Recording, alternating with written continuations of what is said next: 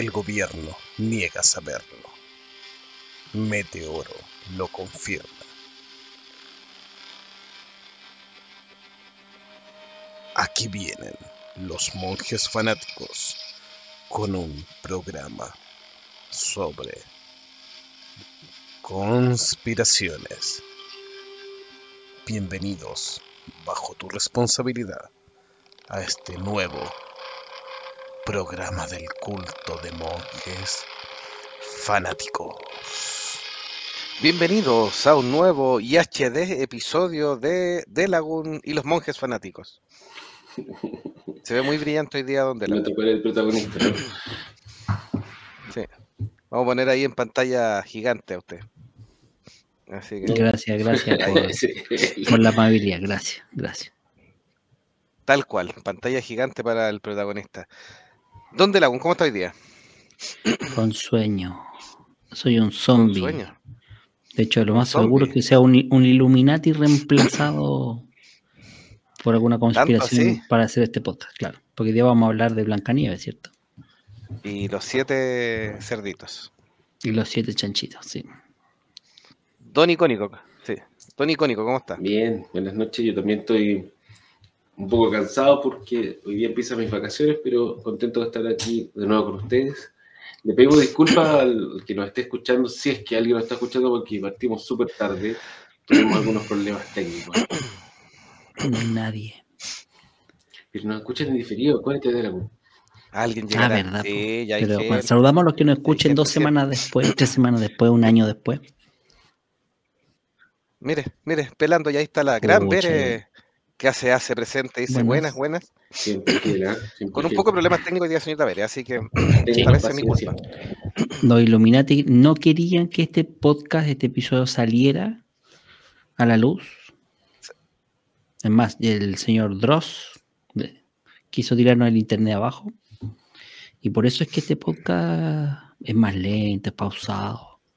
Porque ninguno de los tres, de hecho, en este podcast no están ni Jovito, ni Cónico, ni Delagun. Están eh, Baradit, está Alfredo Levín. Bueno, vamos a tener que contar esa teoría. ¿eh? Vamos a tener que contar eso. Sí. No sé Así. si quieren partir Salud. con esa. Sí. Está, está buena. ¿eh? Saludamos a ProtoStar80 que nos dice buenas noches, monjes. Así que lo aprovechamos de saludar. Gracias, saludos Eh, por no, y las conspiraciones, por eso el título, sí, hoy día tenemos conspiraciones, señorita Vélez. Así que si sabe alguna buena, nos cuenta. Cuente. Tenemos Sí. un popurrí porque hay muchas, así que es probable que a lo mejor si este episodio les gusta, repitamos con las que nos queden fuera. O sea, tenemos Y don Cristóbal Sepúlveda dice, buenas monjes, hace rato que no los veía en vivo, saludos cordiales. Vale, muchas gracias Casi no por el nos vio por vernos. casi nos Claro, caímos. casi, casi no, no nos ve. Estamos hecho- ahí a punto. Sí, la de que hecho, va. claro. De hecho, por ahí por mi cortina detrás puede aparecer algún chupacabra o meteoro ahí. Pero que no es meteoro. Así que no sabemos qué puede pasar. Nos faltaron los gorritos de aluminio nomás, chiquillos. Sí, tal cual. Si yo no, La no alcanzo a hacerlo. del- del- de las conspiraciones. Sí, ¿Con Conspiración número uno dice la ver, ¿eh? Estamos, ¿Con estamos, estamos a la espera de la conspiración. ¿Con cuál vamos a empezar? Bueno, ¿quiere que contemos la conspiración esa de por qué los monjes fanáticos ya no son lo que eran? Esa es la más ridícula, así que partamos con esa, me parece muy. Partamos con esa. Ya, pues, a ver, pues, pero ¿puedo mostrar mi pantalla o no puedo mostrar mi pantalla? Ya, espérate, no, es Sí, pues. no, sí, para, para hacerlo simple. Ya, lo que pasa es que, como bien saben, la gente, el público, nosotros nos estamos apoyando con monjes Skynet para hacer los guiones.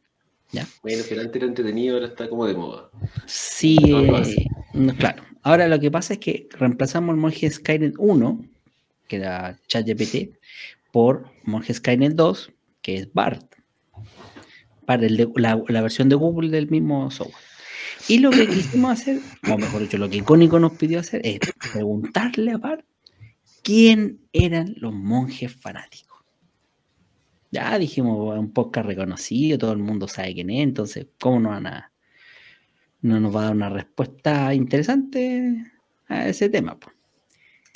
Y les voy a leer textual las respuestas que dio BART, la inteligencia artificial, a qué es el si conocía o no el podcast de monjes fanáticos.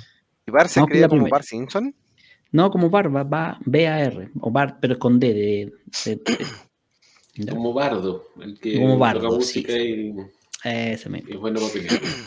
Ya, la primera, así, tal cual, estoy leyendo textual, ¿ah? es un podcast de humor. O sea, imagínense, lo Los chistoso más que es icónico, claro. Bueno, que día, quién sabe. claro, sobre temas cotidianos, con un toque de actualidad, o sea, totalmente farandulero. Pe- Somos humoristas que hablamos de farándula, imagínense. Con tres amigos, Juan Pablo, Felipe y Carlos.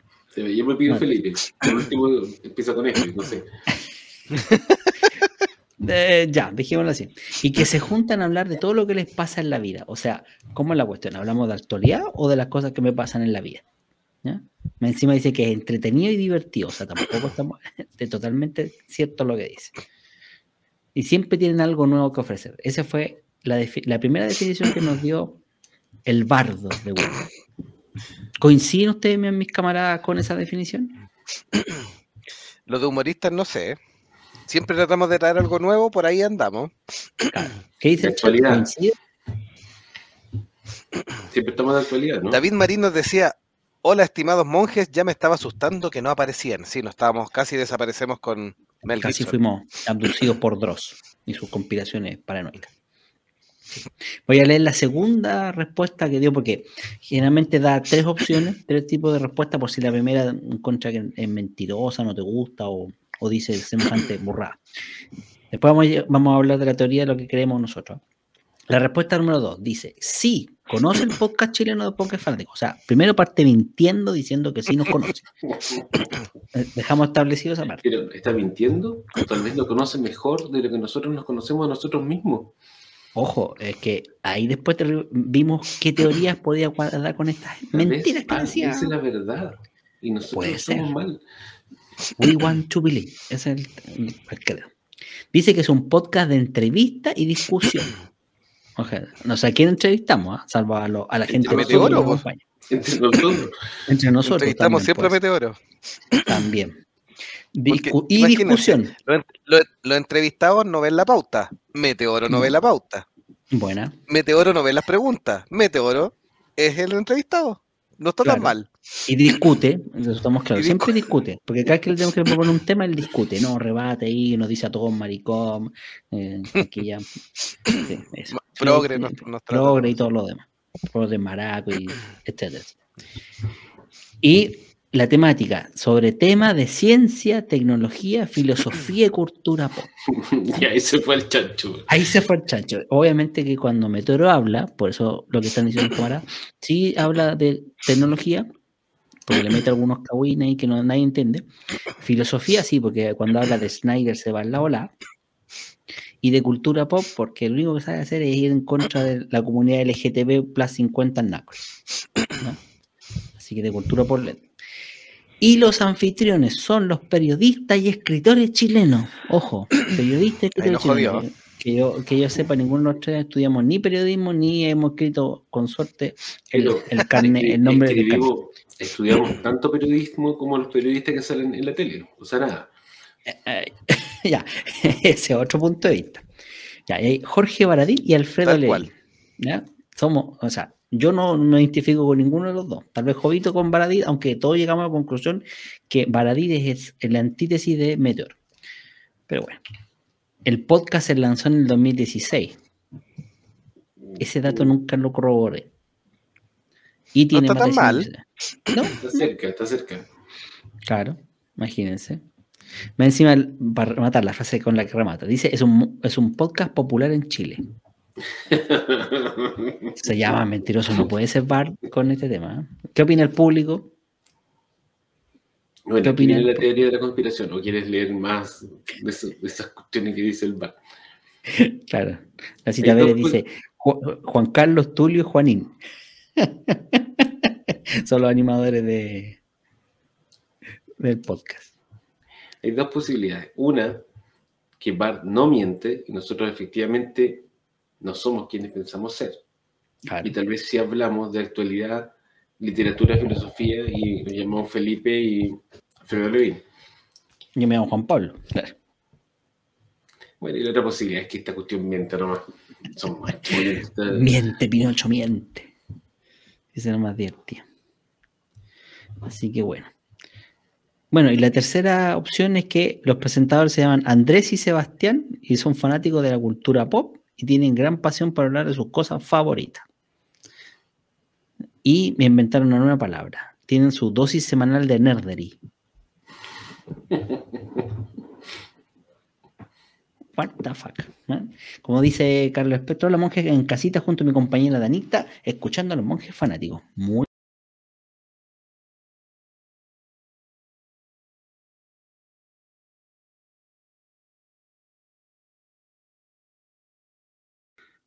Don Jovito, nos volvió a incorporar en la transmisión. Sí, ahí estoy. Está la conspiración impidiendo que este programa se lleve adelante. me, tuve que conectar directo a la caja. ¿Y Don Icónico está o no? No lo veo. vea si está ahí todavía, pero no debería ser desconectado.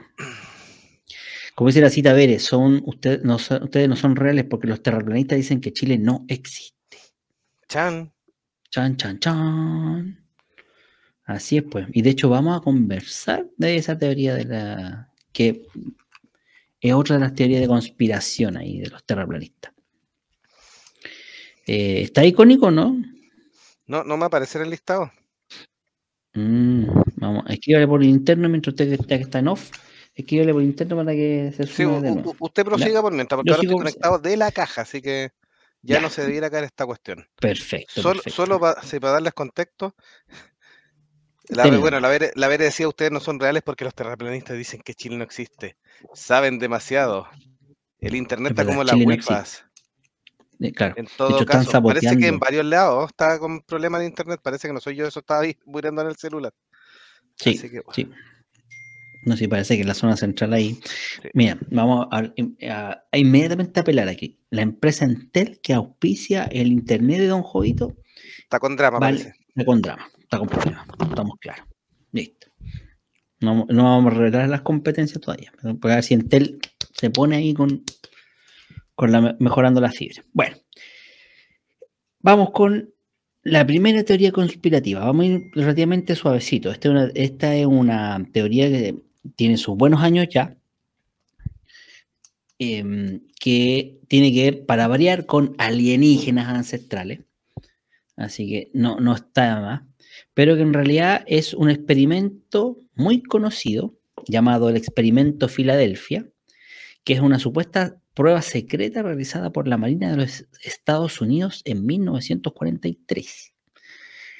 El experimento se llevó a cabo en el astillero naval de Filadelfia, en Pensilvania, y el objetivo era hacer que un barco de la Marina fuera invisible a los radares enemigos, o sea, indetectable.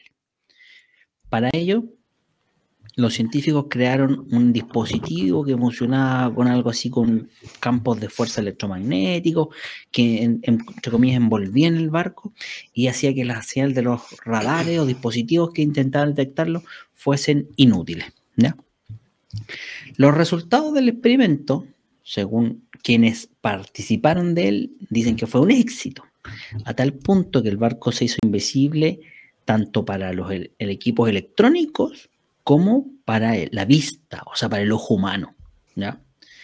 Ahora, el problema es que también habría generado efectos colaterales a los miembros de la tripulación de tal nivel como náuseas, desmayos, vómitos, incluso pérdida de conocimiento, que ahí habrían em-, empezado a dar pie a ciertas eh, elucubrancias eh, del, dentro de la historia, como por ejemplo que el barco realmente sí desapareció, o sea, no solo se hizo invisible, sino que desapareció físicamente del lugar donde se encontraba, viajando a otra dimensión.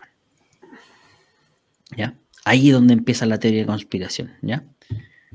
Eh, incluso, es más, eh, habían descubierto un universo bastante extraño, diferente, y que al volver, los síntomas y estos problemas eh, físicos que demostraron los marinos eh, tripulantes del barco, en realidad habrían sido los efectos colaterales de este encuentro con esta nueva dimensión a la que conocieron por casualidad.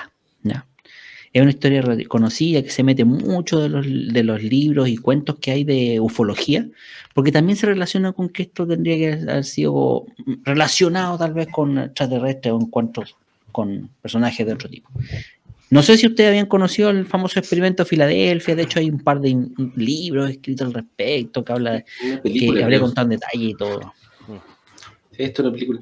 Yo creo que esta cuestión es de, las conspiraciones que ha sido como más eh, persistente en el tiempo porque probablemente tiene una raíz de verdad. Entonces yo creo que realmente que los tipos los, de la Marina de los Estados Unidos estaban haciendo este tipo de experimentos y probablemente tienen que haber hecho algún tipo de, mm, de maniobra con ondas electromagnéticas y qué sé yo. Y yo creo que hasta ahí nomás llega la verdad y de ahí en adelante todo es especulación. Eh, quizás sí eh, hubo efectos eh, secundarios negativos para los tripulantes, quizás sí murió gente, eh, pero no creo que nada de lo que sigue de ahí en adelante sea cierto. Hasta ahí no llega mi credibilidad. más, fácil que, más fácil que el póster de esa película que estamos viendo. esa es la película con Nancy Allen. Ya. No. La, la, Vere dice, creo que hay un documental de este experimento. Nos también decía, es todo culpa del 5G, sí, las vacunas del COVID.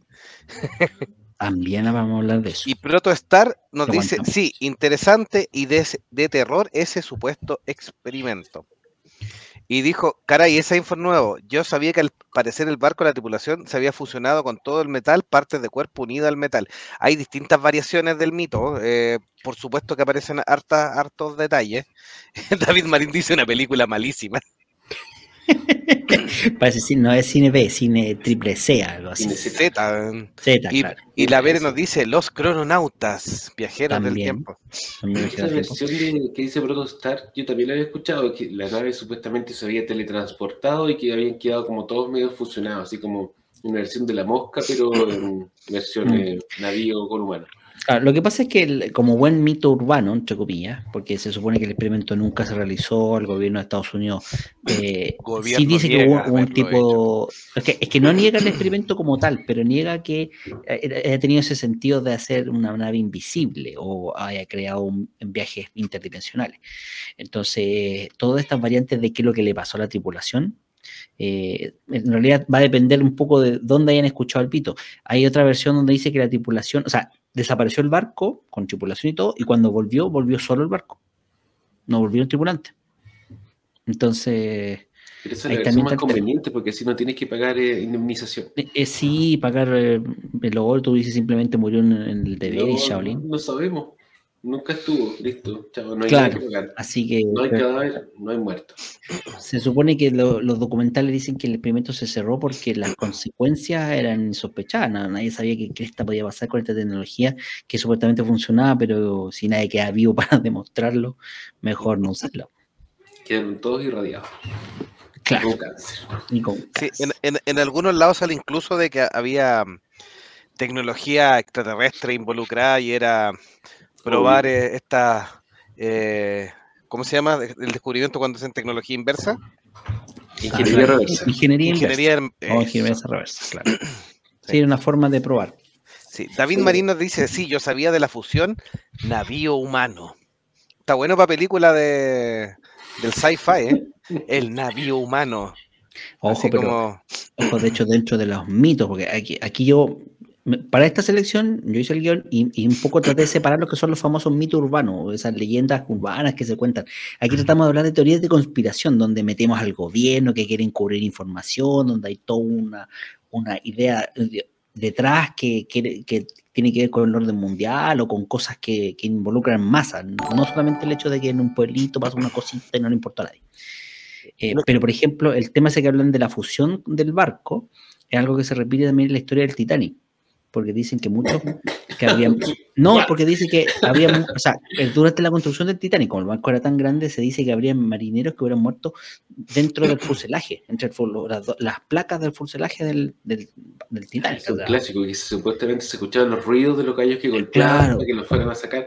Eso mismo sí entonces que por ahí que puede que la cosa se estamos hablando de la fusión navío humano me acordé de una serie cómica que era cuando yo era chico, donde estaba. No, el hombre. ¿El hombre cabeza, canoa? Ah, tú lo viste. El hombre cabeza de canoa. Ah. muy bueno. bueno, ahí tenemos dos ejemplos entonces de fusión navío-humano. Claro, sí, ese es el tema, así que... Sí. Carlos Espectro nos preguntaba cómo se llama esa conspiración. Ahí el experimento Filadelfia se lo pusimos ahí en el experimento Filadelfia. Como dicen, hay una, hay una película, hay un libro que en cierto modo recaba, eh, recaba perdón, los eh, expedientes que han sido encontrados, algunos desclasificados también, y se llama así tal cual el experimento Filadelfia, con entrevistas a supuestos personajes que participaron por fuera del experimento, aún creo que un sobreviviente, en fin, así que... Sí. La Vere dice, luego lo desclasifican y sale que es otro proyecto MK Ultra. Mortal Kombat. Odiseo Alequín nos dice saludos desde Australia, un gran saludo ahí para la tierra de Cocodrilo Dandy. Todas las semanas Meteoro manda saludos a Australia y yo pienso, pucha, este gallo que optimista que piensa que no escuchan de Australia y ahora efectivamente no escuchan desde Australia, así que muy bien dice, muchas gracias por escuchar. Gracias por eso. Tenía razón. Por saludo, gracias, gracias por, por saludarnos y vernos desde un lugar tan lejos. David Marín dice así como la película del Velocipastor, que la vimos aquí en Monjes Fanáticos también. Y los chicos de Cine Cutre también la, vieron. Que aprovechamos de mandarle un saludo ahí al Guile. la 2 sí. estaba ahí. Es como el barco de piratas del Caribe donde los marineros van pegados a la nave. Ese es el. decía Cristóbal Sepúlveda. El Perla Negra, claro. El Perla Negra. Bueno, también lo reseñamos a ver. y la Vere decía, la teoría de que el www era el 666 era de las favoritas de mi tía la bandereta. el internet es el diablo, sí, tal cual. Bueno, lo mismo decían del chavo de los 8 y los La Vere vio Velocipastor con nosotros, ¿eh? Bien. Vimos ¿Quieren que veamos esta película? Propongan películas que quieran ver con los monstruos. Vimos la, del, la, de quién mató a Stephen King también, parece. Sí. Sí, tiene razón. Sería el payaso sería el payaso fotopelado, ¿verdad? Ay, señor. Ya, sí, búsquenla esa. ¿Quién mató a Stephen King? La vimos, era del Amazon, ¿cierto? Sí, por Amazon Prime. Sí, Amazon Prime. sigamos con esto. Ya, sigamos, vamos con la segunda. Ya. Esta, para mí, yo la puse porque me la encontré muy insólita. Es, es más antigua, es la más vieja de todas las leyendas que hemos visto.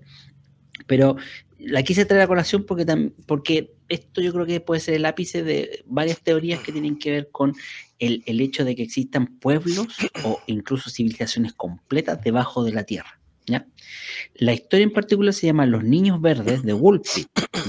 Es una historia que se remonta al siglo XII, eh, por allá por 1170, por allá, donde dos niños fueron encontrados en un pozo en el pueblo de Woolpit, en Inglaterra. Esto es en Inglaterra, para que tengan claro. Son dos niños que se encontraron azarosamente en un, dentro de un pozo y estaban vestidos con extraños trajes verdes, tipo duendes, así, y con la piel de un color verdoso tipo oliva, así como, escucha, como la palta, más o menos.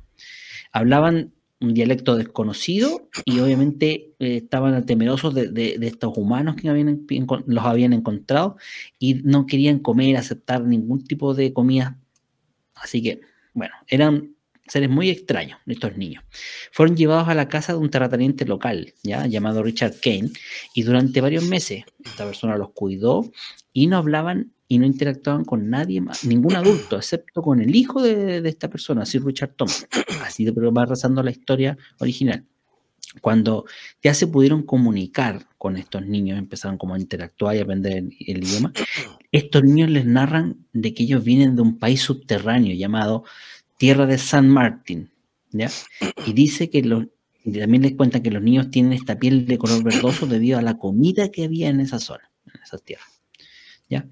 Ambos niños con el correr de los meses empezaron a enfermar, a deteriorarse, y el niño, pues era una pareja, un niño y una niña, murió mientras que la niña logró salir adelante y recuperarse. Se casó con un hombre local y tuvo hijos normales.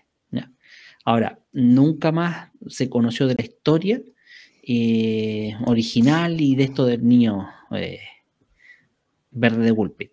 Ahora, con el correr del tiempo, como el boca a boca se fue eh, expandiendo, algunos creen que eran los primeros encuentros con personas extraterrestres. Otros que serían eh, estos niños habrían sido secuestrados por los famosos duendes, que en algún momento habían estas leyendas donde si, por ejemplo, tú podías cambiar a un, niño eh, por un duende, una cosa así, o un, duende se robaba a los chicos, un leprechón más o menos, claro, que se intercambiaban así, le robaban como el alma y se quedaban con el cuerpo. los niños robados. Básicamente, sí. Mm. Aunque lo más seguro que hayan sido niños con una condición eh, rara, ya sea genética, de nacimiento, en fin. ¿ya? Pero sigue siendo parte de la imaginación colectiva de los pueblos ingleses. Sí yo le dije, las quería traer un poco a colación esta teoría porque en realidad es parte de la sinfín de teorías que dicen que hay un pueblo topo también dentro del, del, manto, más allá al fondo, donde se ha podido llegar con la excavación o las minas. Hay un pueblo subterráneo o una entrada que dicen que llegaría al primísimo infierno, eh, lo que es en Rusia, me parece que era. Así que es parte. Lo que, lo, que decía David Marín, que dice, la conozco, interesante fábula asociada a la teoría de la tierra hueca, que por cierto me apasiona como la historia del diario del almirante Burr. ¿Ven al que le guste la historia? Ahí el David nos pone un, buen dato que pueden buscar los diarios del almirante Burr para, mm, para nutrirse más. Justamente, es, justamente esa historia es un reparto de posibles teorías que se unifican en esto de que la Tierra en realidad sería hueca, que en el centro no habría nada más que un espacio vacío donde podría habitar algún tipo de civilización o haber un continente interno. Eso. O sea, hay, teorías que dicen que los, eh, los ovnis no vienen del espacio, sino que vienen del interior de la Tierra. Lo mm. escuchamos. Como la película esa, la, la, de, la de Chris Pratt hace poco. Mm la guerra del futuro, invasión del futuro, algo así. Sí. La Vere nos decía, ya vi el tiburón de tres cabezas con mi sobrina, que está obsesionada con las películas B, pero nos puso ahí que la odiábamos porque yo le recomendé Colossus versus Mega Shark, pero es porque para que viera con su con su ¿cómo se llama? con su sobrina, pues si ah, sí. no es de odio. es una buena película B, súper mala. De super mala nomás, es mala esa saga de Super Shark, y, niño. Y Carlos Espectro nos da uno que no tenemos en el listado, pero es muy, muy interesante. Yo, yo vi también ese documental, el documental del paso de Diatlov. En Rusia, en 1959, unos alpinistas fueron muriendo en circunstancias muy extrañas y se dice que fue el Yeti. Si lo busca, eh, aparecen distintas teorías. Una, el Yeti, otra, eh, pruebas de viajes dimensionales y que habrían encontrado una especie de instalación rusa eh, que estaba haciendo eh, estudios para eh, buscar portales a otras dimensiones y que estos tipos se, perdieron allá porque se perdieron en circunstancias de lo más rara. Además encuentran ropa y en un tipo de lado donde hay mucho frío. Entonces es bien, bien interesante las alternativas que hay con el paso Dietlov. Lo más seguro se habían perdido pilucho en un tipo de orgía para calentarse. Saludamos a don Giovanni Segarra también, que nos dice saludos monjes desde Lima, Perú. Saludos, saludos, saludos.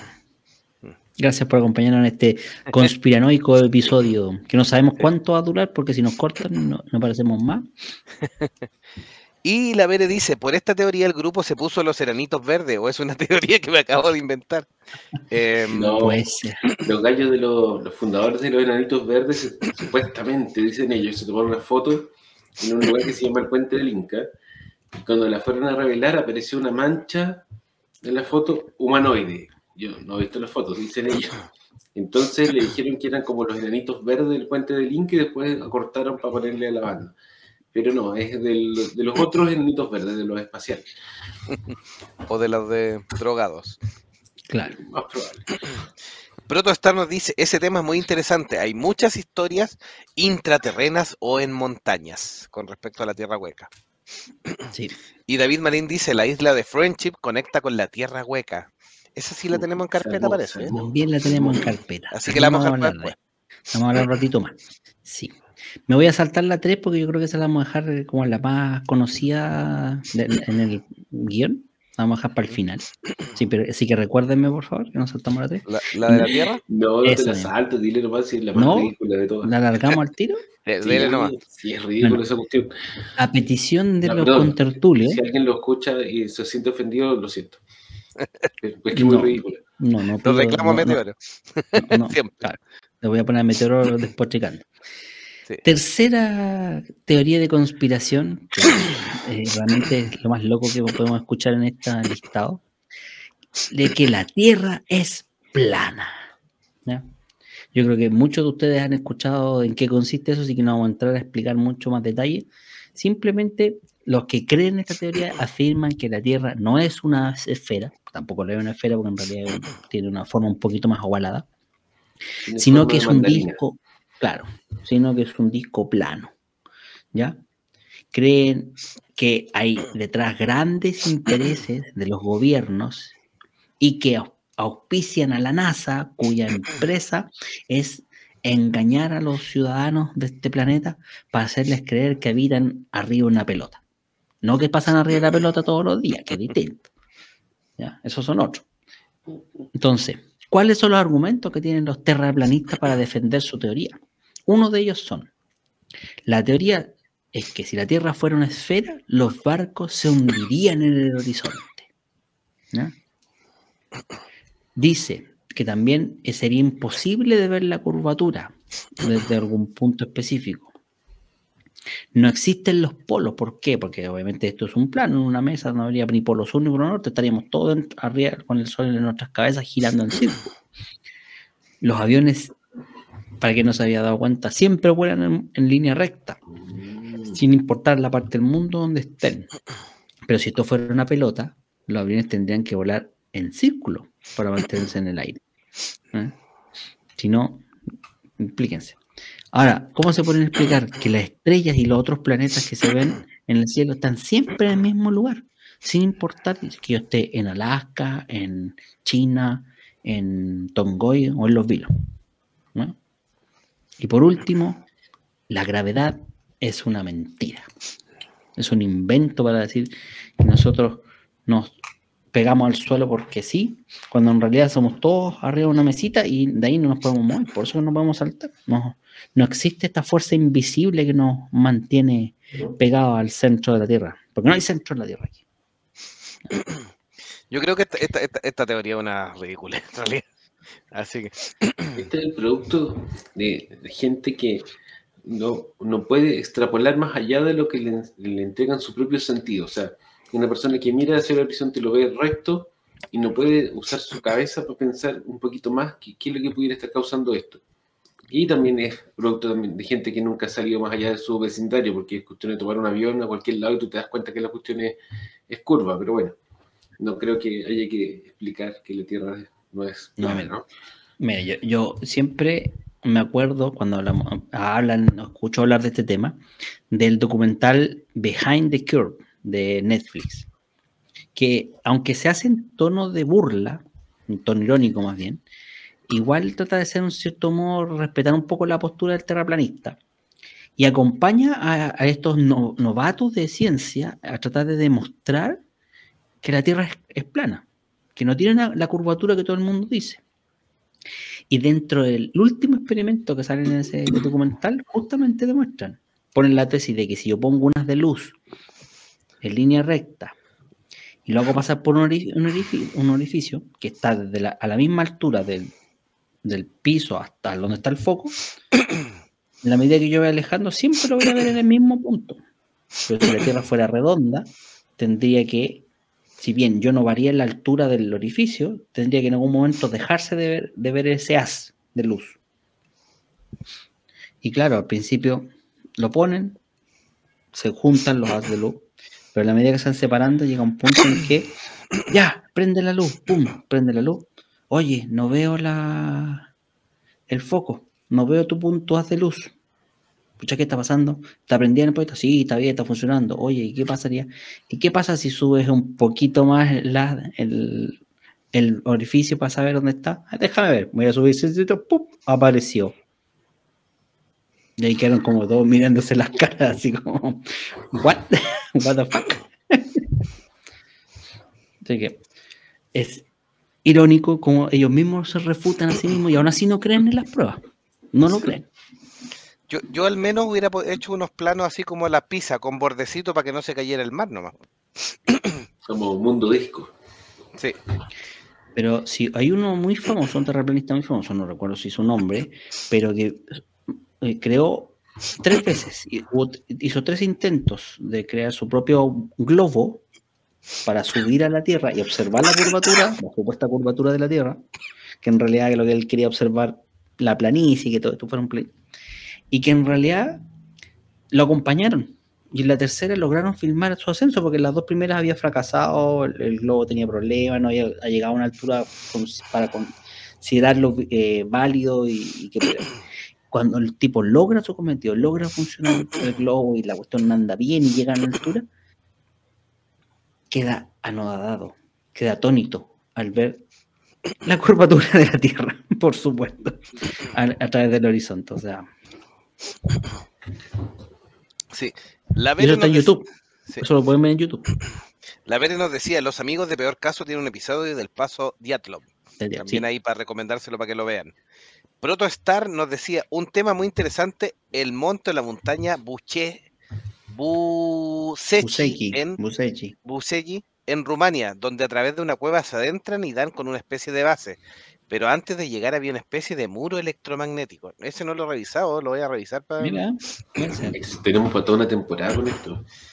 En México tenemos nuestro. En México tenemos nuestro propio Roswell. La gente en Tamaulipas, al norte de México, donde hay mar, asegura que no le pegan los huracanes gracias a los ovnis, ya que la gente ha grabado luces raras. Aquí también tenemos zonas específicas donde se concentran los avistamientos, tanto en el norte, en el desierto, como en el sur, la Patagonia, ¿no? ¿No ha sido icónico? ¿No, Felipe? No he visto nada. Dice, entonces cuando se libran de un huracán, salen a las calles con máscaras de aliens para celebrar, porque milagrosamente los huracanes siempre se desvían antes de llegar a Tamaulipas. A Tamaulipas, sí. Y la Vere dice, claro que la Tierra no es plana, es una dona como lo dijo Homero Simpson. Claro, exactamente. Es una dona. Carlos Espectro nos dice, díganle al profesor Massa que la Tierra es plana y te agarras chuchada. Me encantaría ver eso. Me encantaría. Sería divertido, sí. Ya voy a ver, profesor Massa. Profesor, ¿usted cree que la Tierra es plana? Usted juego no se hace. ¿Usted se le cayó a su mamá cuando era pendejo, güey? Pero, cree, pero cree en el comunismo, doctor. Massa anda por ahí. Puta, si no voy a ser perfecto, pues. David Marín dice, maestro de la. Oye, hasta, hasta Homero lo dijo. Hasta Homero lo dijo. En, el comunismo, en teoría, puede funcionar. En teoría. Maestro de ¿puede escribir el nombre del documental de Netflix en el chat? No puedo escribir en el chat, pero voy a, se lo voy a escribir aquí en el nombre. ¿eh? Aquí donde dice Alfredo Levin se lo voy a poner.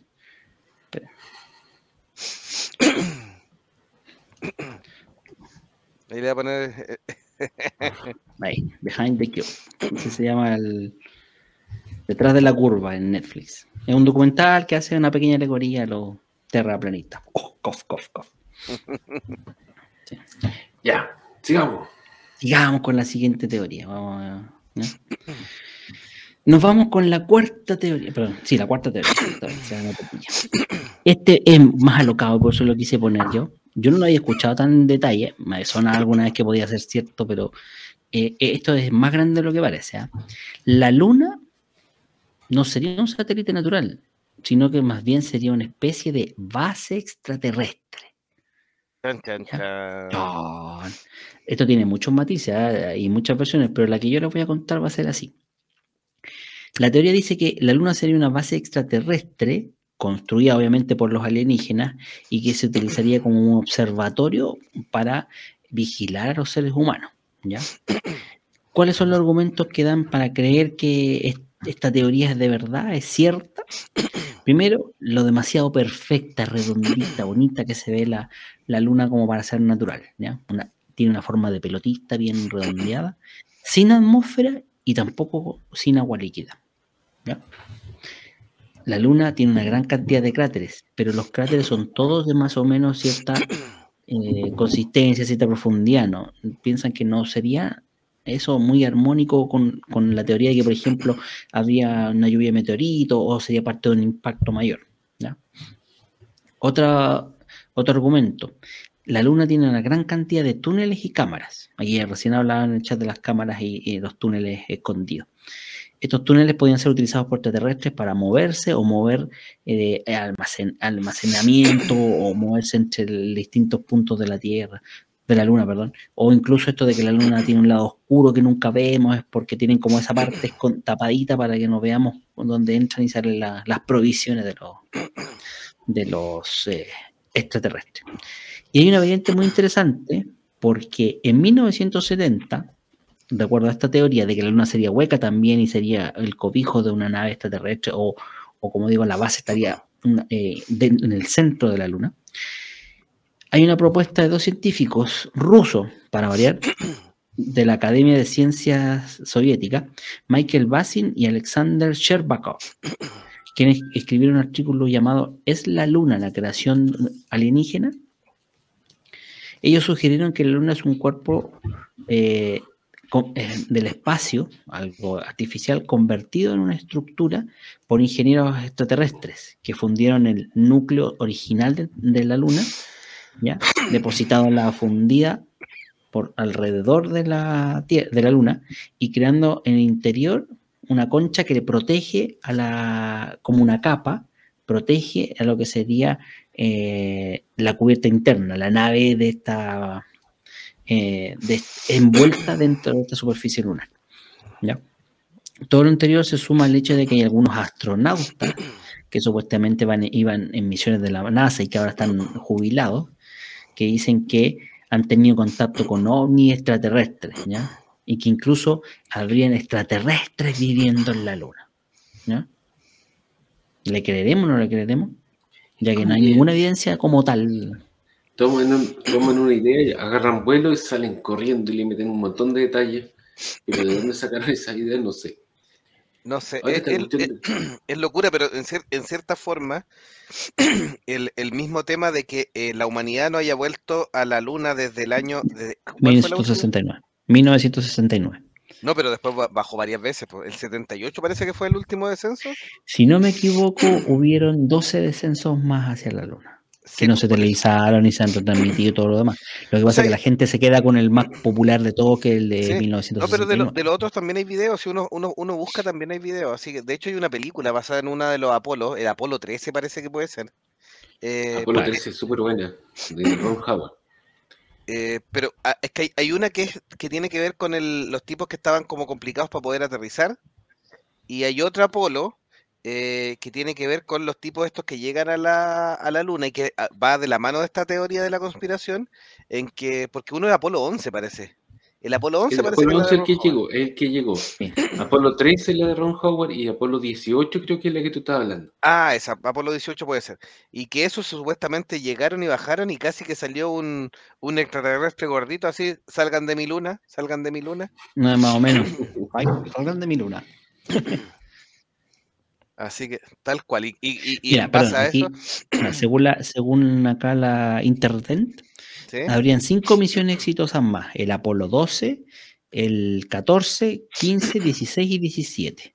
Esas son las misiones que continuaron después del Apolo 11 y que aterrizaron en, la Luna. Mm. Y que habrían 108, 108 misiones que se lanzaron, 9 habrían aterrizado exitosamente en la superficie. No es menor. ¿ah? No es menor. No es menor. La Vere nos decía, nos están observando. Tal cual. Y aquí se me vuelve loco un poco el chat, así que por si ando un poco... Em, tú, tú, tú, tú, tú. Aquí, ay, aquí estoy bien. Protostar decía, ese tema de la luna hace muchos años di con un portal de internet donde conocí a un divulgador contactado por andromedanos. Según él, Alex Collier menciona que la luna lo trajeron, la trajeron hace miles de años. Chan. La Vere dice, es mentira porque el hombre nunca fue a la luna. También vamos a hablar de eso. La dejo ahí. También vamos a hablar de eso. Así que sí. sí. ¿Usted dice? Sí. de hecho, Claro, de hecho, el origen de la, luna como tal todavía igual sigue siendo tema de debate porque no está 100% demostrado, pero la teoría más aceptada es que este protoplaneta en los albores de la Tierra que habría chocado con la masa de la Tierra y que al rebotar, claro, incandescente y todo, gran parte habría sido absorbida por la Tierra, pero en este rebote donde sale disparada, queda atrapada por la gravedad y girando alrededor de nuestro planeta y se convirtiendo en, nuestro satélite. Y que claro, los cráteres vendrían siendo un poco los impactos que recibiría la Luna por nosotros en aquel tiempo, hablando de millones y millones de años. Pero sigue siendo eso una teoría, no es como, entre comillas, eh, corroborarla más que nada por los estudios geológicos, los que han de los minerales que en cada misión han traído, porque cada vez que viajan y aterrizan en la superficie lunar, extraen minerales para hacer estos estudios geológicos y se reparten en distintos, a distintos países, se le entregan muestras para que ellos mm. mismos hagan su análisis, cosa que, que se ha cruzado no hayan conspiraciones de por medio. Sí. ¿Qué quedó entonces con, con la luna? ¿Fuimos a la luna o no fuimos? No, pues eso, vamos a hablar después. Primero ¿Es o no es la, una base extraterrestre de la Luna? Hay una película, no sé si ustedes la vieron, se llama El Capitán Sky y el Mundo, del, mundo Mañana. ¿Sí? Que habla de una teoría alternativa a la que tú planteas. Dice que son los nazis los que tienen la base en la Luna. Ah, y de ahí planeaban, un ataque a la Tierra, el cuarto Reich y la Wi-Fi es, no es muy buena película. Es interesante porque es de las primeras películas que se hicieron casi completamente con, con, fondo verde, con eh, gráficos digital y todo. Pero no es muy buena, así que no la ven. Sí. vamos al, chat, ¿sí? Eh, David Marín dice, yo creo que es falsa las escenas del primer viaje a la luna. Se nota el palito enderezando la bandera. Eso no lo he visto. Y la Vere nos dice, tengo otra de mi tía la pandereta.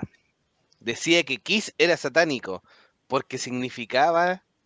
Ah, porque las siglas significaban, hay Dios, caballeros y servidores de Satanás. ¿Cómo? Eh, night, eh, Knights in Satan's Service. Ah, caballero en el servicio de Satanás. No es mala idea, ¿eh? Tal vez está en la pista la tía. Un poco rebuscado para el beso. Y Protostar nos dice, mi cuñado tiene un telescopio, les toma, las tomas que ha dado la luna siempre me llama la atención que los cráteres tienen la misma profundidad. Y me acordé de lo que dijo Alex Collier, la luna es hueca. Hay una obsesión con que los planetas y satélites son huecos. ¿eh? Y, David, eh, David Marín pone como en Moonfall. ¿Vieron esa película, no? La, última obsesión, la última obsesión de Roland Emmerich de destruir el mundo. Es malísima. Es tan mala que es buena. Ya, por lo menos. Sí. La siguiente teoría me gusta Don de la buena, así que dele no. Ya, vamos a, vamos a ver, espera un poquito. Vamos a, vamos a buscar esa. Se escucha demasiado fuerte.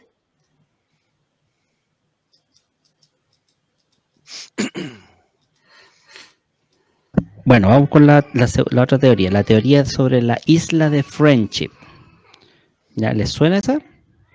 Esta teoría, bueno, tiene que ver con que la isla de Friendship eh, se encontraría es una isla donde habitarían solamente seres de otro planeta, ubicada en el canal de Beagle, en algún lugar específico que es difícil de, hallar en un mapa como tal, pero que estaría en este canal de Beagle entre eh, Chile y Argentina. ¿ya? Sería una isla pequeña de una superficie casi de 100 kilómetros cuadrados, no es más que eso, y que estaría cubierta por bosque y montaña, no sé cómo en una superficie tan chica, pero que tiene propiedades curativas. Tiene propiedades. Ahora, eso es porque los habitantes que, están ahí tienen una alta capacidad tecnológica, serían alienígenas, por supuesto, y ellos tienen la capacidad de curar enfermedades, como en el caso de, la persona que sería testigo, algo así como el cáncer.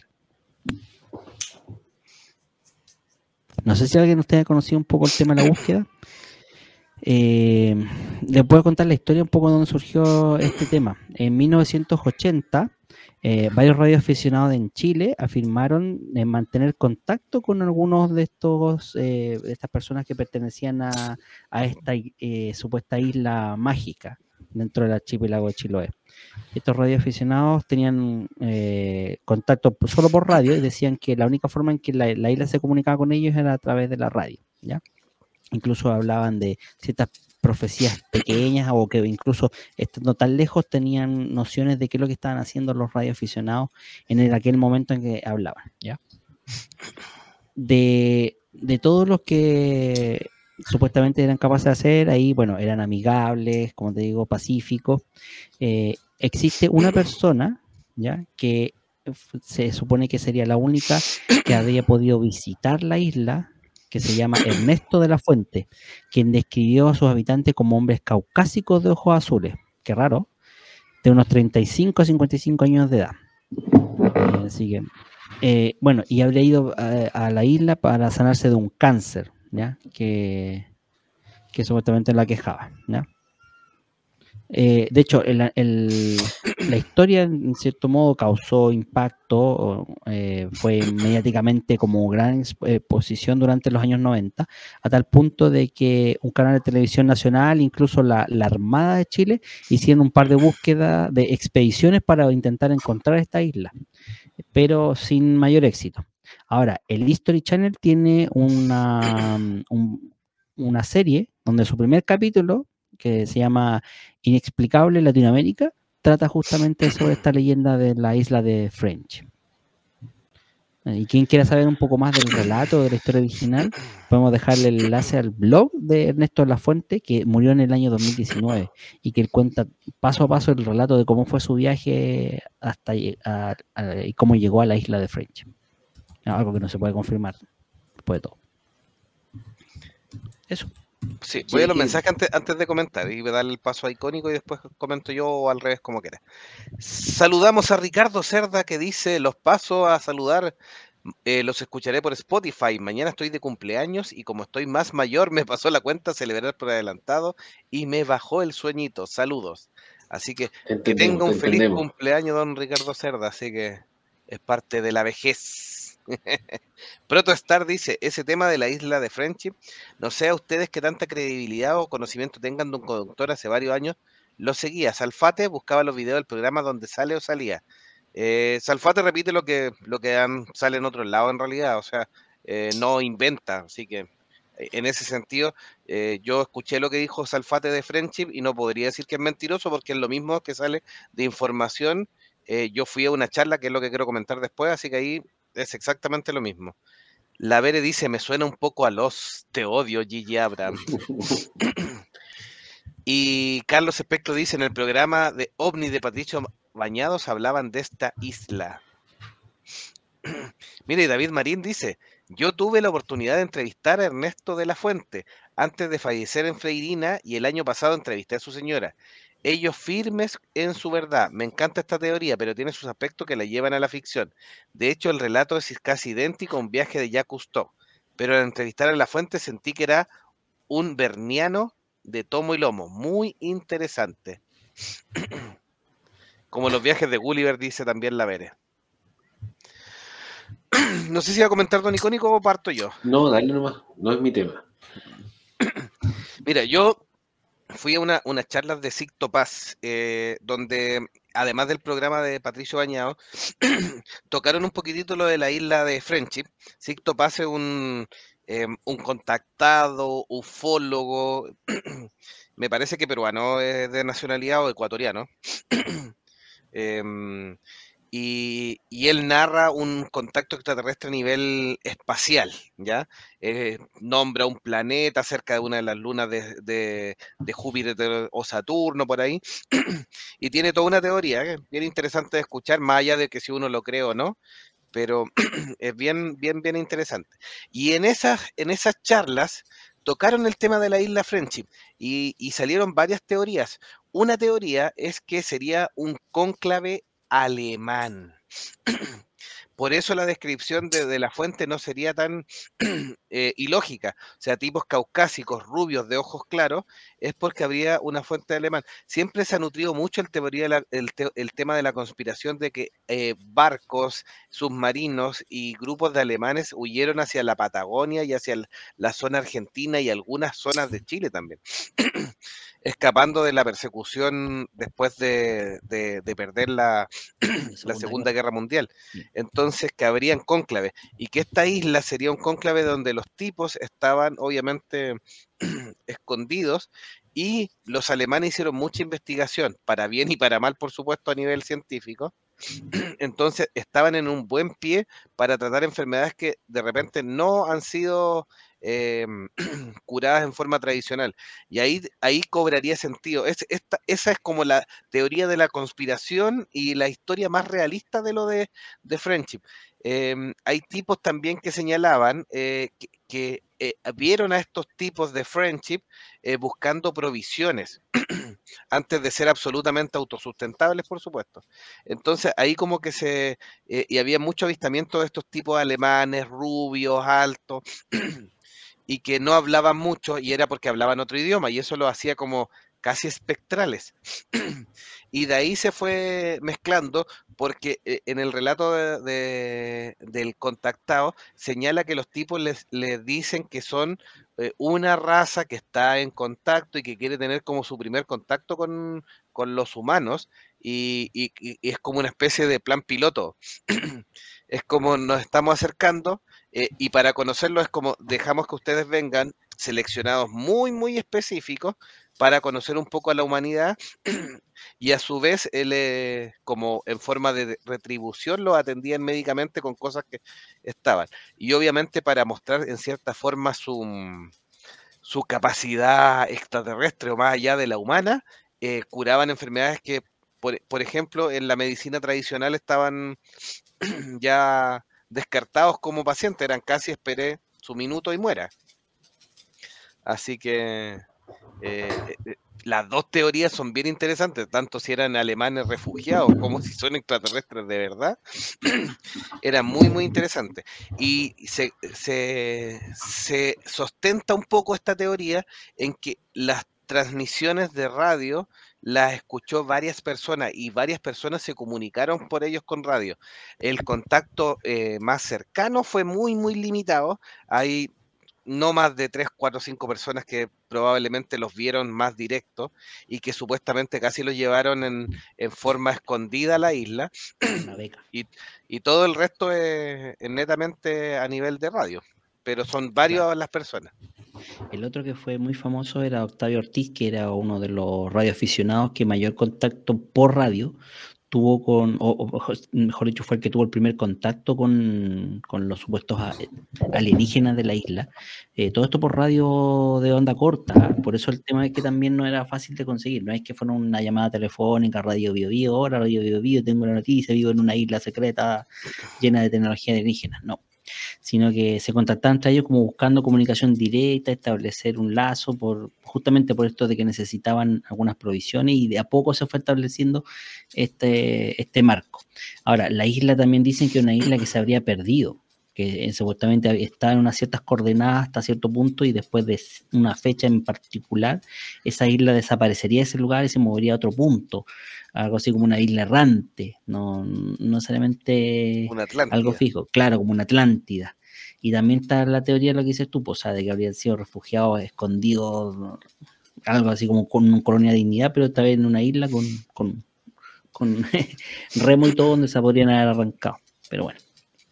Eh, la historia es conocida, los personajes que tuvieron contacto, tanto, tanto Ortiz como de la Fuente, son, fueron entrevistados en su momento y, narraron su historia, pero obviamente, como te digo, hubieron expediciones que intentaron encontrar esta isla, esta supuesta isla de características especiales, que era como una especie de, de base tropical, con árboles, con montañas, eh, con, incluso con su clima, decían algunos que era muy diferente a, lo que era el resto de la zona. Y, para quien no conozca, Chiloé es una zona llena de mucha vegetación, pero con un clima muy lluvioso, muy húmedo. Entonces, no sé hasta qué punto podría ser tan distinto esa supuesta isla maravillosa. Así que eso. Sí, David Marín nos decía, hay un friendship italiano muy documentado. David Marín también nos dice, em, acá en Atacama un grupo religioso compró unas tierras y eso coincide con la llegada de, de la fuente a mi región. Puede ser. Y, y la Vere dice, sí, definitivamente no era un buen momento para ser un nazi. Especialmente en Alemania.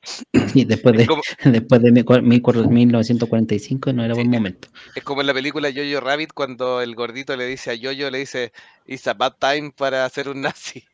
Sí, muy mal momento. Mi único aporte de esta discusión de la isla Friendship es que una de las teorías es que se trataría de la isla Kent, que queda aquí cerca de mi casa o sea, cerca en el mapa, estar en como en la misma página del mapa. Pero hay que poco menos que arrendarse un avión o un barco para poder llegar. Podría ser, una de esas podemos ir a, auspiciados por el Patreon de este podcast, podríamos arrendar un barco. a ver si hay alienígenas rubiecitos. Transmitir en directo. Capaz que no nos pille la tener mejor señal que, que metieron en su casa con. Lo más seguro, lo más seguro, totalmente de acuerdo. Vamos con la siguiente teoría. De la Mira, esto, esta teoría tiene un poco de conspiración, pero también hay algo de cierto en este tema, ¿ya? La teoría de que existe un papa negro, que sería un alter ego del papa que todos conocemos, ¿ya? Eh, eh, sale esto a raíz de que hay varios documentos y ciertas tradiciones que se remontan por ahí por la Edad Media, de, hablamos del siglo XII, donde uno de los documentos más importantes que se esconden en el Vaticano es el Liber Pontificalis, una colección de biografías de papas que se remontan desde el siglo VI. En el Liber Pontificalis se afirma que un papa llamado Formoso, que fue elegido en 1891 y luego fue depuesto y enterrado eh, en el río Tíber en 1896, o sea, apenas cinco años después de haber sido elegido papa. ¿Ya? Eh, pero también eh, este mismo documento afirma que un año después habría sido exhumado y restituido como papa. Chan, chan, chan. Aquí empieza la locura. ¿eh? O sea, lo, resucitaron con necromancia. Eso es lo que no se sabe. Obvio. Obvio. Formoso no fue realmente el que fue restituido, sino que fue un reemplazado por un impostor que se habría hecho pasar por, por este famoso Formoso, ¿ya? Y, este impostor es que sería el, primer Papa Negro, ¿ya? Ahora, otra fuente importante de esta historia de los papas negros es ah, que existe una especie de conglomerado de cardenales negros. Aquí Meteoro estaría despotricando y, la agenda GLTV y todo el cuento. Pero no, no es así. Estamos hablando de, de antes de aparecer estos movimientos LQ Plus 50. Esta un grupo de cardenales negros son cardenales que son elegidos en un grupo selecto y secreto, ¿ya? Y que ejercen una autoridad en paralelo a lo que sería el cónclave oficial que hay en el Vaticano, ¿ya? La historia también se remonta al siglo XII, eh, donde hubo un cisma en la Iglesia Católica, donde se eligieron dos papas que empataron en su votación, Alejandro III y Víctor IV. Y, en esta disputa, el uno de los papas fue elegido por, por el conclave religioso, mientras que el segundo habría sido elegido por el propio emperador eh, Federico Barbaroja. ¿ya? Eh, en esto, los, cardenales negros habrían apoyado la elección del emperador, y a partir de ahí, ese papa estaría eh, gobernando, pero en la sombra, ¿ya? apoyado por este colegio de cardenales negros. Ahora, ¿Por qué digo que este tema de los cardenales tiene, el Papa Negro tiene una, una de verdad? Lo que sucede es que eh, sí existe el título de Papa Negro, pero es como una especie de título informal, que se le conoce más bien a un cardenal generalísimo, que es como un brazo derecho del Papa oficial, del Papa Blanco, ¿ya? Y que se elige eh, principalmente entre los jesuitas, pues, puesto que los jesuitas eran los, eh, los cardenales, la congregación más bien que era la que era de armas tomar en el gobierno, y en la antigua, en la Edad Media, eh, bueno, se, conocía como parte de los generales de la iglesia, y además porque las sotanas que usaban eran de color negro. Entonces, en este caso, sí existiría un papa negro que se llama Arturo Sasso, que es de origen eh, venezolano en este caso, que sale incluso fotografiado con el Papa Francisco. Pero como le digo, es por el apelativo este que sería como una especie más bien de general más que de papa, de la iglesia. Sí, yo, yo había escuchado la, la teoría de que, eh, porque esta se supone que es una de las profecías de Nostradamus, ¿cierto? Lo que pasa es que, claro, a partir de ahí se deriva la otra cosa, que es la teoría del Papa Negro. El Papa Negro sería un Papa que sería elegido por la Iglesia, pero que sería de color negro, afroamericano, en fin, y que a partir de ahí se desencadenaría el, la venida del, fin del mundo, la, la llegada del anticristo, etcétera, etcétera. Pero eso, esto es un poquito diferente a este tema. Es como que aquí habla de que existiría una versión negra del Papa Blanco, que sería un, Papa que eh, dominaría la iglesia en, a través de otros, como una mafia por detrás de la iglesia. Sí, yo, yo había escuchado, yo, una de las historias de que eh, la teoría de Nostradamus del Papa Negro no era referencia al color de la piel, sino que eh, era negro de maldad y que efectivamente, por eso, por eso en algún minuto, eh, con el señor Ratzinger, que tenía una mirada de, de Lord Sid, por supuesto. Y que era alemán, eh, qué coincidencia. Y que era alemán, de la isla De la isla Friendship. De la isla Friendship, claro. después, la, después la historia al parecer ha dado de que Ratzinger era de los papas más rectos, al parecer. Que de hecho por eso habría abdicado. Sí, porque, se supone que... porque quiso hacer un paralelo un montón de cosas y ahí se encontró con una férrea oposición. Pero bueno, esa es la historia, la historia eh, para los fanáticos de la parte religiosa y de la religión eh, católica principalmente. Eh, las tramas de los papas son pero sabrosas. En el último tiempo no son nada comparadas a los papas medievales, por supuesto. pero que el papa negro, más que de un color de que sea negrito, afroamericano, etcétera, es efectivamente es de como de corazón negro el, papa. Claro, maldad. No es como los elfos negros de, de, Witcher o, o del Señor del Anillo. La Vere dice el Papa Negro, otra de las favoritas de mi tía. Sí, es que la, gente del pandereta de la, de la de la tía de la Vere son en general siempre se le se acaba el mundo como cada una vez al año más o menos destruyen el mundo. Que vende, eso vende. Sí, sí. y, el, el, arrebatamiento también pasa, pasa seguido, ya se viene, siempre se viene. ¿Cómo se llama ese, ese diario? Sensacionalista que vende todas estas teorías de conspiración. El semanario de lo insólito. Esa misma, el semanario de lo insólito. Hace tiempo no lo vi, ah, eh, hubo un tiempo que estaba, hasta en los kioscos. Sí, sí, sí, era súper popular y tú puedes ver así, pues no sé, desde la historia del chupacabra o las profecías de Nostradamus, que siempre las dan en las noticias, no sé por qué chuchas y no tiene nada que ver. Pero bueno. ¿Por qué invocar a Nostradamus si tenemos a Baba Dubanga? Baba Yaga. ¿No? Baba Yaga, ¿no? ¿Cómo era? No, pues Baba. La de Jovito. Nuestro la que nos ofició un programa, ¿se acuerdan? Sí, baba pues la, era algo así. La baba. Sí. Cachamos que era más falsa que perdía todas las veces.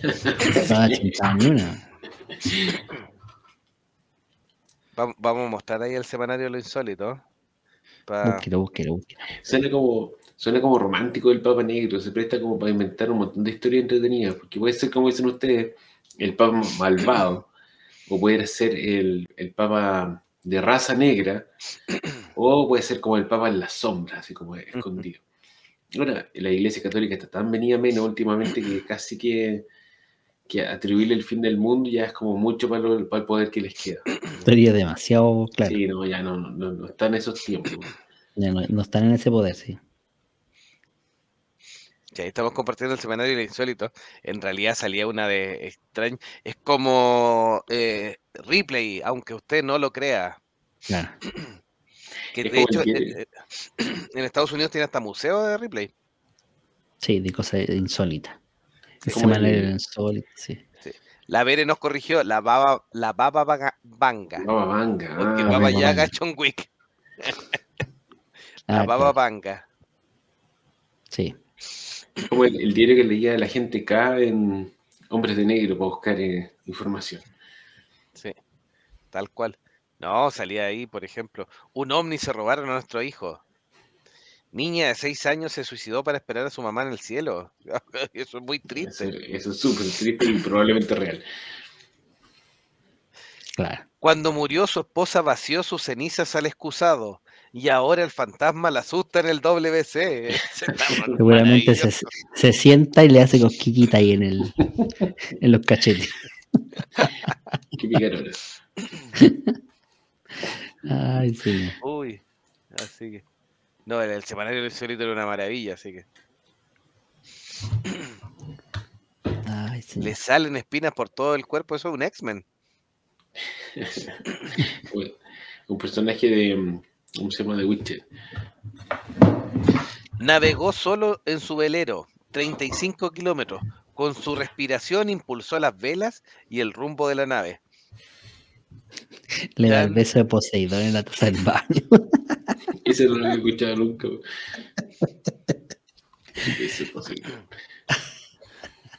El niño murciélago es feliz. Batman, soy Batman. Oye, una, Equipo, sigamos con la siguiente teoría de la conspiración. Sigamos, sigamos.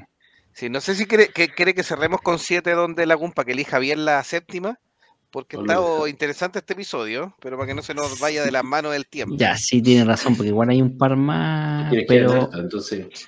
Yo creo que, mira, usted díganos cuándo, sí. voy a dejar solamente como mención, porque ya se ha hablado todo el tema, el tema del, del chip 5G, ¿ya? Lo voy a mencionar, ahí nomás, ahí lo dejo. Esa es la mención honrosa. Y vamos a terminar con una teoría que a mí me, encanta porque tiene como río de desierto, de, de, mito urbano. Y es la número 8 en el guion. ¿ah? Vamos a hablar sobre los Beatles. La teoría conspirativa dice que los Beatles nunca existieron. Que en realidad la banda jamás fue real, fue real, sino que fue un invento. Algunos dicen que fue creado por los Illuminati, Partamos por ahí, ¿ya? Partamos de esa base. Los que son menos exagerados dicen que simplemente habrían sido las disqueras, en este caso el sello EMI, que era el sello que firmó por los Beatles, que los habría, como entre comillas, habría fabricado estos Beatles aprovechando la moda de los temas de la época, de los 60, finales del 50, y había creado este grupo que era Grito y Plata y que los lanzó de la noche a la mañana eh, para, porque se volvieron populares y todo y en cierto modo esta banda habría sido creada para difundir la propaganda subliminal entre la población, cuyos temas estarían eh, hablando sobre el satanismo, el sexo desenfadado y el suicidio. Esos serían los temas de fondo que realmente querrían difundir. ¿Ya? Y obviamente los creyentes de esta teoría dicen que el tema de los Beatles no es más que un grupo de actores que fueron interpretando a los distintos personajes. Y, de hecho, la primera evidencia que podemos hablar es el hecho de que eh, los Beatles eh, tendríamos distintos personajes que, eh, o sea, distintos actores que encarnarían los roles diferentes. Por ejemplo, se dice que Paul McCartney habría muerto en un accidente automovilístico poco menos que al año de surgir la, la banda y que habría sido reemplazado no por uno, sino que por cuatro actores distintos. Que George Harrison al poco tiempo habría muerto de cáncer, ¿ya? Y que, bueno, sabemos lo que le pasó a John Lennon, que murió asesinado, y que básicamente todas estas muertes tendrían que ver con el intento de encubrir eh, la verdad, porque supuestamente estos actores en algún momento estarían revelando, dándole pistas a sus fanáticos de que la banda no era real. De hecho, en sus canciones hay varios detalles que siempre han llamado la atención de los que creen en esta teoría. Por ejemplo, en el tema eh, de la portada del álbum Sanger Peppers and Lolly Hearts Club, eh, Paul sale cantando algo que ocurrió hace 20 años, ¿ya? que obviamente hace alusión a la teoría, a la muerte de Aleister Crowley, ¿ya? que es una figura emblemática del satanismo. la historia sería, claro, sería muy parecida a lo que le pasó a Aleister Crowley, ¿ya? Eh, y que por la época otras bandas como Led Zeppelin los Rolling Stones también habrían hecho mención a este evento, o a esta, por lo menos a esta secta, ¿ya? Se dice también que cuando Charles Manson eh, empezó a juntar eh, seguidores para poder hacer este asesinato que tenía en mente, los reclutaba usando la canción Helter Skelter, ¿ya? Y que incluso eh, algunos seguidores de Manson decían que ya utilizaba frases de esta canción antes incluso de que saliera la canción publicada en el disco. O sea, como que ya tenía conexiones anteriores con la banda entre Manson y los Beatles. Em, bueno, también tenemos, por ejemplo, en el caso de la portada del, álbum que le decía yo de Sgt. Peppers and Lonely Hearts Club Band, eh, por ejemplo, hay indicios en la tapa, en la, la fotografía donde sale la portada, donde sale, por ejemplo, una corona de flores que haría alusión a, la muerte de, uno de los integrantes, específicamente a Paul, o en la portada de Abbey Road, donde están todos vestidos de negro, excepto uno, que justamente es el que está vestido de blanco y como que hace alusión. Y así como en el fondo también hay una, hay una placa que dice 28 IF, IF, que en inglés sería como una alusión a, que, a que si Paul estuviera vivo tendría 28 años. ¿ya? No sé cómo lo que dicen los... Incluso es más, ustedes creían que la cantante Suxa, que hablamos en el episodio anterior, había sido la primera víctima de las cintas escuchadas al revés. Mentira, señores. Los Beatles también se, usaron esta misma técnica. Muchos eh, seguidores habían dado vuelta a la cinta y escuchado sus canciones al revés, intentando buscar mensajes que hablaban sobre la verdad, por ejemplo, de la muerte de Paul McCartney. Incluso en el tema A Day in a Life se puede escuchar Paul is dead, miss him, miss him. como Paul está muerto, extrañenlo, extrañenlo. ¿Ustedes creen que los Beatles son reales o no? Bueno, esa cuestión de que las disqueras inventan grupos para vender discos y son famosos, actualmente lo hacen con todos estos grupos de capos que son, hacen casting, seleccionan los tipos más famosos, le inventan las canciones, los producen y se suicidan un par porque le exigen muchísimo. yo pensé que iba a hablar de Maluma y todo eso, que dicen que cantan. Ahora con respecto a lo del Beatles, no sé, ¿qué puedo opinar de esto? Es como el típico invento que hacen siempre que hay un grupo o una persona cantante demasiado famoso. Abril Lavigne también está muerta, pues sí. Claro. ¿Puede poner alguna de las, de la, ¿cómo se llama? las portadas de las de la discos de los Beatles? Yo fui a ver a Paul McCartney en vivo cuando vino a Chile, una de las veces que vino a Chile. Y si no es el original, da lo mismo, porque el tipo que vino era un genio. En realidad, muy serio. Un poco investigando respecto a esta teoría de conspiración, llegué a una página que daba evidencias, por ejemplo, de, por qué el Paul McCartney real estaba muerto. No, por la portada del álbum, no. no, pues, por ejemplo, hablaba de que Paul McCartney, el primer año, tenía una estatura en promedio respecto a los otros tres Beatles más baja. Era más bajito y que en la medida de los, con los años iba creciendo, iba terminando de altura igual o mayor que incluso que la mayoría de los integrantes. Hablaba también de las cejas, del tipo de arqueado que tenía las cejas del actor, que con el tiempo fue como deformándose, no eran redondeadas, sino que empezaban a tener ciertas curvaturas que originalmente no las tenían. Incluso ciertas cicatrices que supuestamente se le atribuían al, al accidente automovilístico que tuvo. Pero que al principio no las tenía tampoco y después las volví a tener. Entonces, de ahí el, hecho de que también se hablaba de que esta banda, por, lo menos en sus primeros años de, carrera, yo diría que por lo menos los primeros cinco años, nunca tuvo presentaciones en vivo. Cosa que creo, entiendo que sería falso, porque se presentaba en, en claro, no en vivo en grandes masas, pero sí en club nocturnos, para gente menor, etc. Entonces, incluso que este, esta aparición en el programa de Jay Sullivan, que se conoce tanto, estaría también marketeada, estaría todo, eh, habría sido todo un montaje. ¿no? Sí, pues tiene razón la Vere. Finalmente no te parece a ti mismo a medida que pasa el tiempo porque estás viejo, pues. simple como eso. La Vere primero decía, Paul, Paul, McCartney fue sustituido, todos lo saben. Eh, David Marín dice, como en la película Yesterday, que me encanta, no es la gran producción, pero es original. A mí también la encuentro muy buena esa película. La Vere dice, todos están muertos en realidad. Estamos todos conectados a la matriz. David Marín dice, hay un falso documental llamado El último testamento de George Harrison, que está muy bien hecho a pesar de que no coinciden muchas cosas. Eh, la Vere también dice, Manson con el Helter Skelter no estaba tan equivocado. Black Lives Matter, el loco lo predijo. Los Beatles fueron pioneros de los mensajes subliminales. David Marín dice que Elvis está vivo. Sí, en, Argentina también, junto con también dice que estaría en Argentina escondido. Que habría, No, sí, de hecho había un periodista en Estados Unidos que salía narrando que él había tenido la última conversación y lo habría visto vivo antes de que escapara eh, por Cuba, incluso creo que dije, hacia Latinoamérica, no sé. Bueno, la, la Vere que nos confirme si Juan Gabriel está vivo o no, pues. ¿Qué te quiere Juan Gabriel con él, digo yo? Con los muertos, pues él, oh.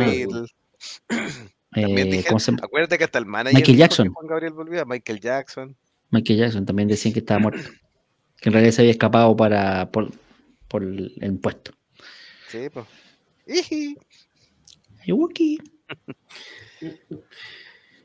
Ha sido un buen episodio de conspiraciones, un poquito golpeado al principio con la, el internet que nos jugó una, un poquito una mala pasada ahí. Terminé conectado a la caja central del, del internet, pero ahí logramos resistir esta transmisión. Ahí pues sí eh, se hace, tiene que hacerlo siempre. Sí, yo creo que ahí va a ser la, alternativa porque está fallando mucho esta cosa. si te da más problemas, te cuelgas del poste nomás. Tal cual. Y buen tema, buen tema. Eh, David Marín dice, hablen de Malcolm y otras series similares. Malcolm es tremenda serie. Buen, bueno, bueno para tenerlo en carpeta. Un tipo especial de ese tema, sí, no hay problema. Pero estuvo bueno este, este de conspiraciones.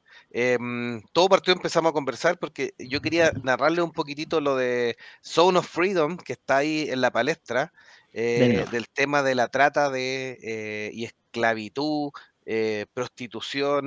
eh, manejo de los niños, y que mm, la película protagonizada por Jim Caviezel está basada en un caso real de un tipo que se descolgó del gobierno de Estados Unidos tratando de ayudar a estos niños, principalmente en zonas de Colombia y México, eh, y que ha estado bien cuestionada porque los productores no le han hecho propaganda, hay lugares donde no han avisado el estreno, entonces habría muchos grupos políticos involucrados en, y involucrado en cierta forma un poco más real y también con estos temas conspirativos como son el El adenocromo, entre otras cosas, la Agenda 2030 de la ONU, un montón de cosas. Eh, eh, lo, que, lo que dice la Vera también no puede negar que si hay de trata, solo hay que ver lo de Einstein, sí.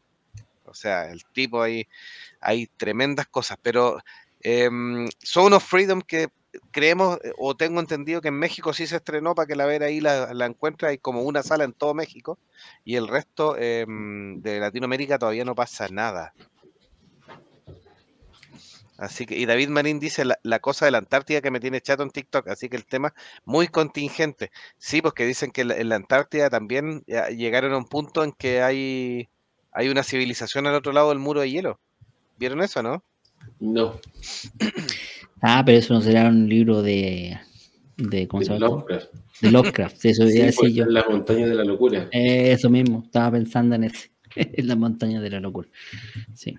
No, pero el de hecho, eh, eh, estas películas que dicen que resucitan del hielo y todo eso, un poco se basa en eso, en la posibilidad de que existan civilizaciones enterradas por los kilómetros de hielo que hay en la profundidad y que pudieran aparecer conservados jóvenes por siempre pero la verdad, no. No sé, no sé qué opinan. Si quieren creer, ya saben ya. Y de hecho, yo escogí las más suavecitas relativamente conocidas. Después nos podemos tirar con peces gordos de las conspiraciones rebuscadas y ultra mega. Vamos eh, profundizando el iceberg. Vamos por el, como me explicó el doctor eh, icónico, doctor Felipe, eh, en, en los niveles de la, de la conspiración. De la conspiración. Podemos llegar a niveles más profundos todavía. Si usted, si usted, nuestros amigos escucha del podcast, lo quieren y quieren un segundo episodio más terrorífico todavía con estas conspiraciones. Así que gracias por escucharnos, gracias por no votar en internet todavía. Y si ojalá pudiera el señor Dross también acompañarnos un día en un episodio especial, lo invitamos aquí a monjes fanáticos también a hacerse partícipe de esas teorías que aparecen involucradas con los alienígenas ancestrales. Porque es posible. la Vere dice que la va a ir a ver para formar criterio. Así que, y nos pone en México el tráfico de menores es moneda de cambio. Así que. Es que en algunos países ese tema, Tal cual. Hasta un próximo episodio entonces de Monjes Fanáticos en un especial de conspiraciones. Live hoy día. Hablamos unas más, más, más simplecitas como dijo De Lagún. Nos vemos. Chao, chao. Que estén bien. Muchas gracias. Nos vemos, Cholín, Cholín. Gracias, chao. Chao.